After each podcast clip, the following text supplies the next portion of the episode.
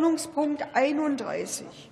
Zweite und dritte Beratung des von der Bundesregierung eingebrachten Gesetzentwurfs zur Änderung des Straßenverkehrsgesetzes.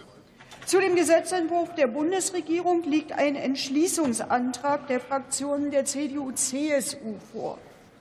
Für die Aussprache ist eine Dauer von 39 Minuten vereinbart. Ich bitte zügig Platz zu nehmen.